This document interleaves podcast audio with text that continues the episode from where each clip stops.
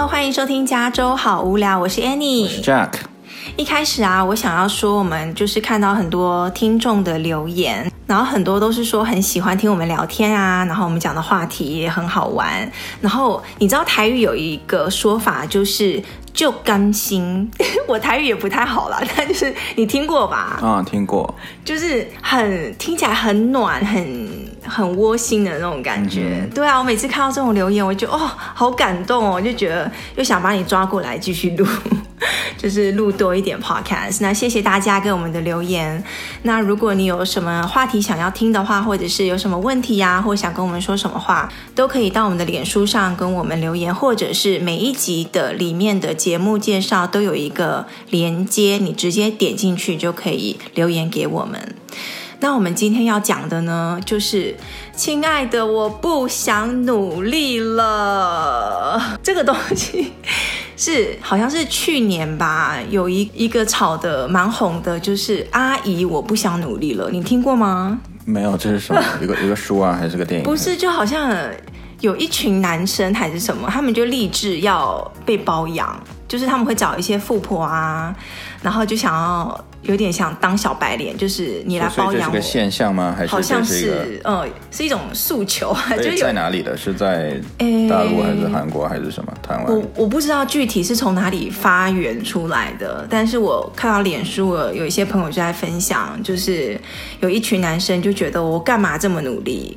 我为什么要这么辛苦？我找个富婆包养我就好啦，对不对？可是大家不是本来就最近几年就说要嫁什么高富帅啊，或者找白富美啊，呃、对不对？嫁的呃，那叫什么什么做的好不如嫁的好，娶得好，娶得好嫁得好，对啊，对。可是好像又不太一样，这个是好像是比较年轻的男生，他一开始他就不想努力，他就一开始就出来就想要傍一个大款，傍一个富婆。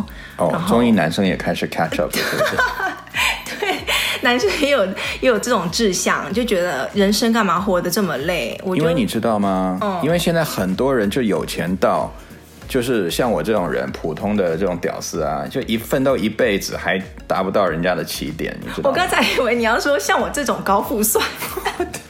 想说像你这种什么人，原来是屌丝哦！你说奋斗一辈子也达不到人家富豪的那种。对啊，就是你的终点就是人家的起点那样。所以你也想去傍一个什么富婆吗？我不想傍富婆，我想娶一个白富美。你来不及了，你已经你已经错失了那个机会了。你已经 stuck with me 了，那还是说你想要我包养你？你可以富起来啊！所以你是那种可以想待在家，就是让女生出去赚，然后你自己 stay at home husband 吗？我当然可以啊！这现在其实是我的小梦想，现在 OK？怎么了你？你为什么突然有这个梦想？你也不想努力了吗？哦，我就觉得最近有点烦。就是工作都不顺，然后你讲了有一阵，就是尤尤其是你到中年了，因为你毕竟也工作了十几年了嘛，然后变成在公司里面会 hit 到一个有点像 limit，就是我们一般说的 ceiling，瓶颈，对，就是你你你不再做那种 entry level job，你知道，就是那种很就是入门的那种。比较 basic 的一些工作了，所以那些你现在做的工作都是难的。像我在我公司里面，基本上我每一件我每一件事情都是别人不会做或者是没做过的，然后老板就丢给我，我就要想办法做。然后作为组里最 senior 的之一，基本上我也没有人可以问。如果你不会的话，就完了。对啊，对啊。然后以前都还可以找一个 senior 来问，就是反正你就多问问就好。现在你你想问你都没人问，你知道吗？压力好大哦，就大家就指着你，靠着你来来解决。哦，你刚才说的，我觉得也我有一点就是职业倦怠。对不对？就是工作十几年了，然后你就觉得工作每天，然后也不期待星期一早上就不想起床上班，然后就觉得没有什么盼头，然后工作越来越无力。你是这种感觉吗？嗯，差不多。啊，我们都有中年危机了，是不是？在职场上，嗯，而且这种无力感主要是取决于你也不能再晋升多少了。如果我今天我我看得到我还可以变成 manager、director 什么 VP 这种啊，我前途一片那种大好，嗯，那我 OK，我有干劲，right？但是我现在就想说，哎呀，我再跳也就是这样子。可是我觉得你是那种你你 manager 不升你也升不上去那种，对，对，你知道你你就卡在那边，对。而且你知道现在在家。上班上了多久了？一年多了，就是会觉得很没有效率，有时候。嗯，在家。对，如果你只是自己写代码的话，那 OK。嗯。但是很多时候现在就变成说，你要跟其他组去协调。然后很多其他组的人，尤其是像我们在公司都用一个软件叫 Slack 嘛，嗯、对不对？你们也用 Slack，那就是一个通信软体嘛。然后就变成说，你要找什么人，你就只能去用 Slack 去写发短信一样给给他这种小 message。然后每一次找都很难找到人。你看他那个 那个绿点，大家都在线，可是你发那个短信过去呢，他又不回。他不鸟你啊？对啊。然后这个时候你就不知道他到底是故意摆架子啊，还是已读不回，还是说他真的是比如在在做什么事，还是说他。他现在在开会，对，所以你还得去查 calendar，说，哎，他现在到底有没有在开会？就是你看不出来他到底有没有看到你这个讯息，他是已读不回，嗯、还是他根本就没有看到？对，然后你还不能一直去去问他说，Hey，are you there？Are you there？Do you see？那种，所以你就发一个东西，他可能问个问题，然后等等个几个小时，他可能都不回，对，就很浪费时间。然后一天过去了，他终于回你的时候，哦。哦、oh，actually，我不知道这个东西哎。对啊，你要去问别人。没错，就很久，还是怎样，就很烦这样子。所以公司喜欢我们回去办公室工作也是有原因的，嗯，对不对？就是效率会提高一点。那你刚才说的就是职业倦怠的原因的其中一种，就是你工作压力很大，然后感觉卡在那边升也升不上去，然后感觉你很多东西是要靠别人完成的，你自己就很无力，对不对？对对，那还有什么是会产生职业倦怠的？那所谓的职业倦怠，其实就意思就是你每天工作其实并不那么开心嘛。那不开心的原因其实就那么几种，一个就是像我刚才说的，你升不上去，然后你对你做的东西可能已经没有那么大的热情了。第二就是可能你公司的人人的方面，比如说如果你之前在一个公司里面，大家都是好朋友。然后你都会觉得像家人一样，都是你每天都跟你好朋友在一起。Oh. 那你可能就算你做的不是你特别喜欢的东西，你还会还蛮开心的。就是工作氛围很好。对，但是像一般的人的公司，可能大家就很就是那种同事关系，嗯、所以不太像朋友。那这样这种时候，你每天出去就真的只是为了赚那份薪水而已。哎，你知道之前好像有个调查说什么？好像百分之七八十的人。他就是为了工作而工作，哎，他不是才百分之七八十吗？我会认为百分之九十到九十五会会是就是只是为了糊口而已。对，他就是他其实也没有很喜欢自己的工作，他就是为了赚钱或他必须要工作而工作。对啊，而且你知道之前人家还说了，以以前人家都说说什么最幸福的就是可以就是你自己的工作就是你想做的事，对不对？把你自己什么爱好变成工作。然后后来又有一派就说你千万不要把爱好变成工作。对不对？那就不再是你的爱好。对，没错，因为你你真正一般人想的说，哦，我每天都可以做我想做的事，可是真的不是这样哎。你去了工作，你想想，一个工作有这么多的东西，怎么可能你做每一天做的东西都正好是你最喜欢做的那个东西嘛？对不对？嗯。你肯定要处理。周边的一堆那些就是人际关系的，或者是就是遇到一些可能瓶颈啊，你要去你要去克服、很多狗屁叨叨的事情，就会消磨了你那个热情。对，哎，你知道有一个有一些人会把它比喻成对工作的这种倦怠感，就好像你在谈恋爱或者是找对象，就你一开始就觉得哇。遇到一个人，然后什么都好，哪里看他都好，然后热恋期，然后每天都好开心，然后慢慢慢慢，你就会发现，哎，发现他有一点小缺点，然后有的就觉得啊，无伤大雅，OK，我可以忍得下去，然后慢慢发现，哎，有另外的大缺点，可是这个时候你又不知道是不是就要马上 cut。就是马上切断，然后去找下一个。嗯，你说的就是有点像七年之痒那种。对对对对，就是，然后有的时候就觉得没鱼虾也好，就是你没有找到下一个对象之前，你就这个就先留着，然后你也舍不得分手，就觉得嗯，弃之可惜，食之无味。你会觉得有点像谈恋爱？嗯，一方面像吧，另外一方面又有点不同，因为毕竟谈恋爱是你跟一个人已经确定了。已经一阵子了，然后所以才会有，比如七年之痒这种，你都在一起很多年了，甚至都结婚了，对不对？那你已经定了，你没办法再换了，然后你最后只是一开始那个火花没掉了，然后最后慢慢变平淡了，变成亲人的关系，你所以才没掉的那个 spark。那后来对对于工作来讲。你任何时候都可以换啊，没有人说这这个工作就是你一辈子的工作啊。可是你有时候就是还没找到你你觉得更适合或更喜欢的工作，你就先只能在这个岗位上先做着。像我就是这样啊，我一开始如果换一个新工作或者换换一个新公司，我就哦超级那种打鸡血、热血澎湃、雄心勃勃这样子，我觉得哇、嗯、，OK，我一定要把这个工作做很好啊，我一定要超级。证明我自己啊，就是非常非常的那个 motivated，对不对？对啊，因为每一份工作其实都是一个 fresh start。对，然后慢慢慢慢就嗯，你就看到那个 curve，就你就像你刚才讲的，就遇到很多困难，遇到很多期，然后你会发现这个工作不是你想象中的这么好，然后遇到其他有的没有的事情，你就觉得慢慢就觉得哎，对啊，不是很自己很喜欢这样。所以这就为什么一般人大概每四年就换一份工作啊？嗯，对，一个就是他觉得一个公司已经待够久了，然后他 bored；另外一个可能是说他四年以后做的东西越来越难了，难道他觉得真的不值得他的那个薪水了？你懂吗？嗯、然后就觉得那我干嘛不跳一个槽，重新开始，然后可以混个一年两年这样子，然后再再开始才会有那个压力。但我觉得你现在烦的是你你想跳，可是又暂时先不能跳，因为你那个卡在股票，是不是？对啊，我公司那个股票这个。最近两年涨得蛮好的，所以不能跳。而且因为通常公司是给你四年的股票，然后你没有待满四年，你就跳走，就觉得好像亏了。对，那最后两年你没拿到就亏了嘛。对啊。然后尤其是他又给我 refresher 了，所以变成说我又等于被绑两年，除非他那个公司股价跳水，不然的话。我等于还要被绑四年。哎，所以你这种人就是很不要抱怨啦，就是没有一个 perfect 的工作，没有一个完美的工作，你总是会有好的东西，不好的东西，你就要每天就想着催眠自己哦，股票我拿得很好，那我公司配我配得很好，就是 look on the bright side。真的，我现在如果不是为了那个那个钱的话，我早就辞职了。可是我今年给我自己定了一个小目标，哎，就是我要跳槽。我想跳公司，因为你没有什么股票啊。对，我公司没东西绑你嘛。对，我已经拿满了，我已经待够，我已经待满四年了。然后今年是我在这个公司的第六年了。然后我就觉得我要寻求一个新的刺激，一个新鲜感。我现在已经有点六年之痒了。嗯，我觉得你赶紧跳，最好你下一份工作可以跳到一个有股票，然后一家公司股票是可以会涨的那种。哎，这个要看运气哎。可是现在有点晚。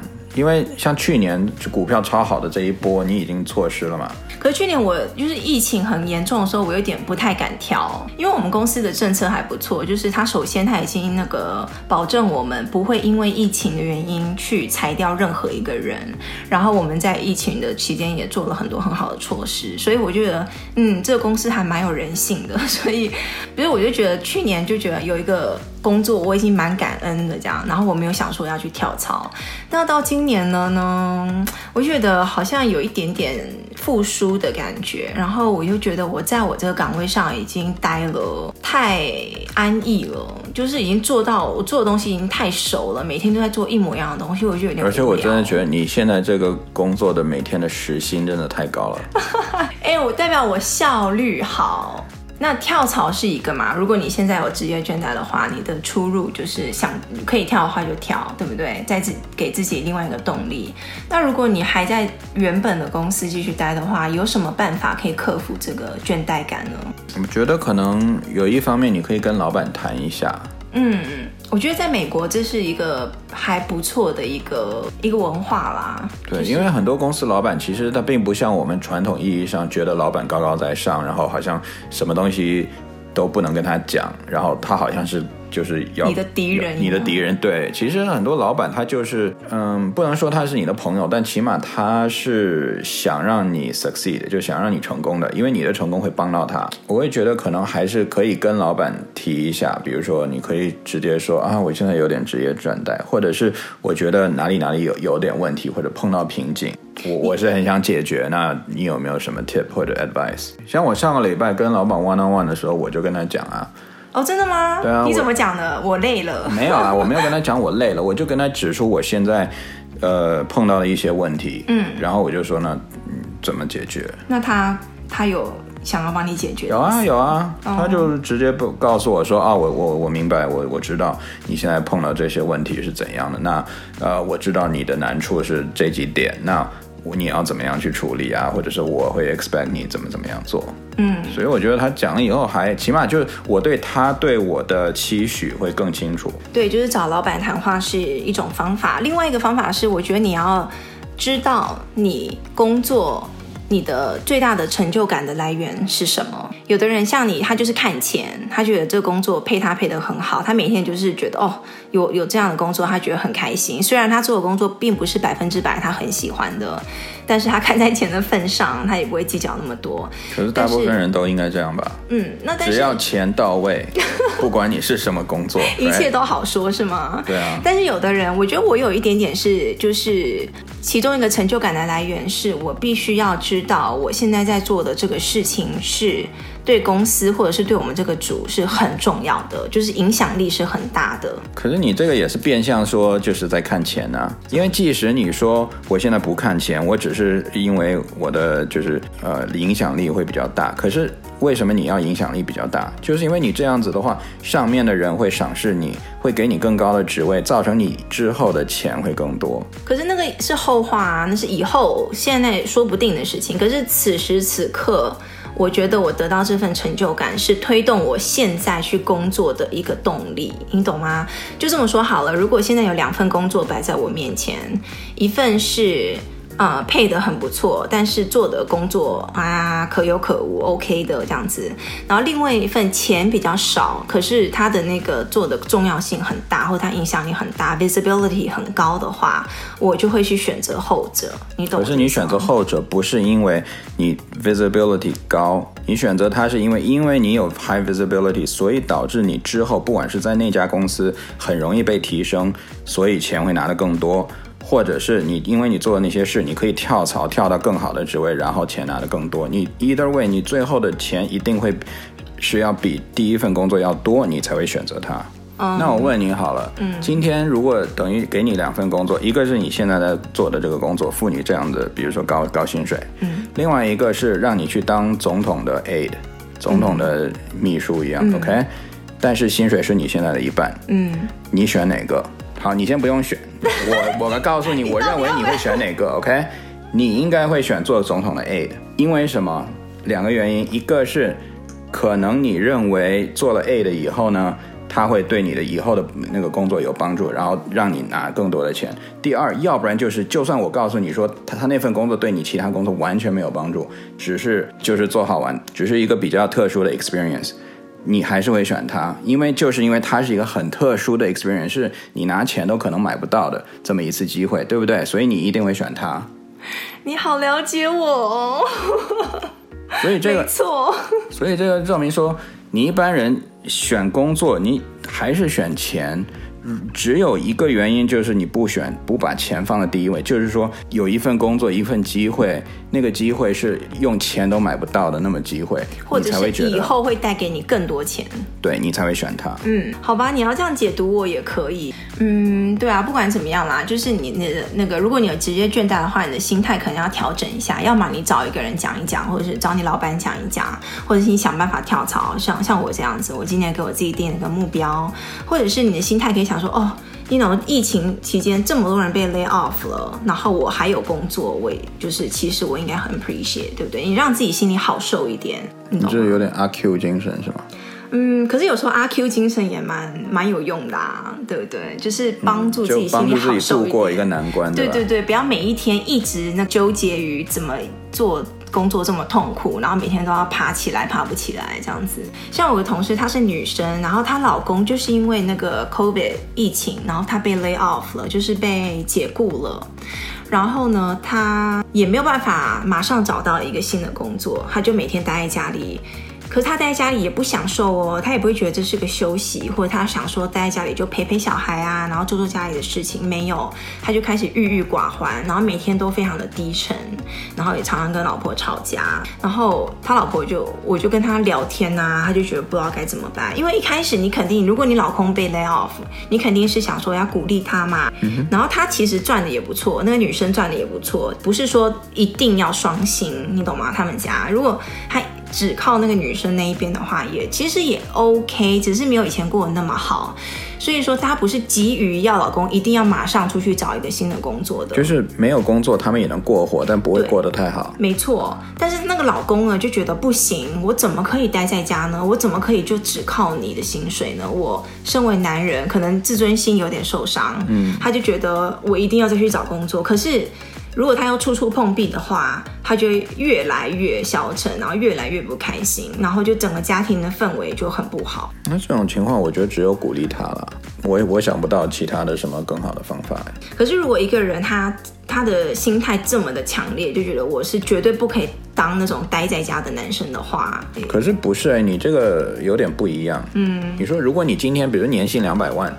那我肯定就待在家里，我很乐意待在家里。你说老婆赚那么多的吗？对啊，但如果你今天年薪比如说二十万，然后虽然也可以养活我们的家，但是我们会过得没有那么好，那你说这种情况下，我就不会选择待在家里啊。哎，上个礼拜的那个奇葩说不是刚好在讲这个话题吗？就是说，如果老婆年薪非常非常高了，好像是差不多美金八十万吧。嗯，如果。比如说，我现在每年赚美金八十万的话，你愿意当全职爸爸吗？在家？我 OK，你非常 OK，对，非常乐意。取决于我赚多少。其实，如果我也就是赚十二十万的话，没有。比如说，你赚个四五十万。哦，那我应该不会轻易放弃我那四五十万，因为你已经赚，比如说八十万的话，那我再加个十万、二十万，并并不那个效益没那么高啊。但是如果我能再加五十万的话，哦，那我们家可以过得更好。所以你没有那个执着，你没有觉得男生那个自尊心一定要守住的那种感觉？我觉得到一个 level，嗯，一般情况下，男生应该从小被被教养的就是说要 provide provide 要支起这个家。但是如果太悬殊，已经悬殊到就是其实是老婆在 provide，你只是锦上添花这种的，那我觉得就不用了吧。你再挣扎，除非说你 你你赚八十万，我挣扎一下，我可以赚到一百万的那样，那我才去继续工作。如果我再怎么挣扎，也就挣个十万二十万，我就会待在家里，把孩子家里都照顾好。就是 you go ahead，我全力支持你，你去冲那一百万去。对，像我我的老板啊，我女老板她也是，她就是。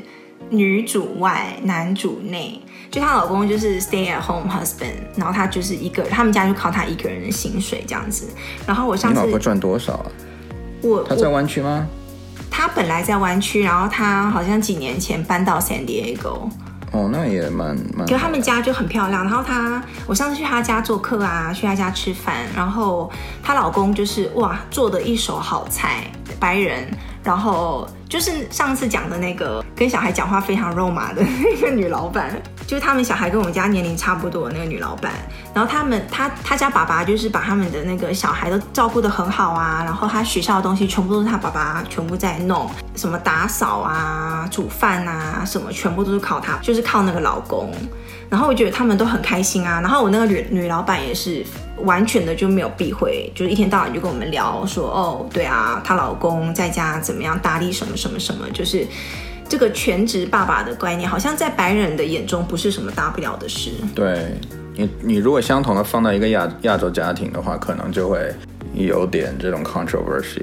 我不知道台湾现在怎么样，哎，就是这个这个风气是有没有在转变？而且你知道，我上次看到那个韩国啊，有一个。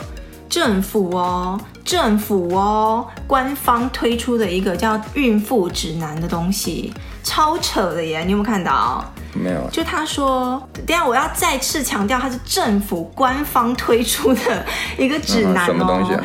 他就跟孕妇说，就是你现在如果要去生孩子，对不对？你生孩子之前，你要想说，你去生孩子，然后坐月子这个期间，老公有没有东西吃，他有没有衣服穿？你去生孩子之前，你要把他的那什么那个饭先煮好，什么那种泡菜先腌好，然后衣服先弄好，你才能去生孩子。然后生完孩子之后呢，你应该要。呃，把你之前的一一件衣服挂起来，挂在你面前，就是时时要提醒你赶快回到你以前的身材，就是有一些指南，就是 guideline 告诉你应该要怎么做。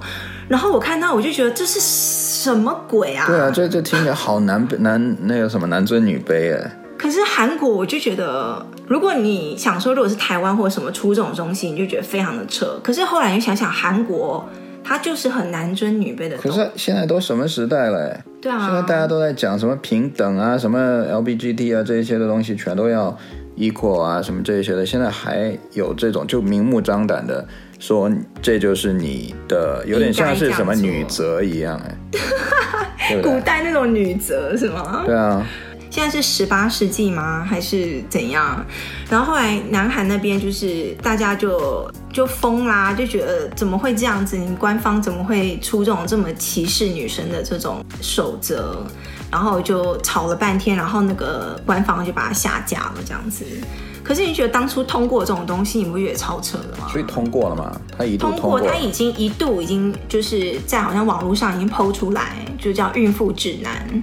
哇哦！对，然后后来大家就说就是太夸张啦，然后大家就一直就是联名说要把它下架。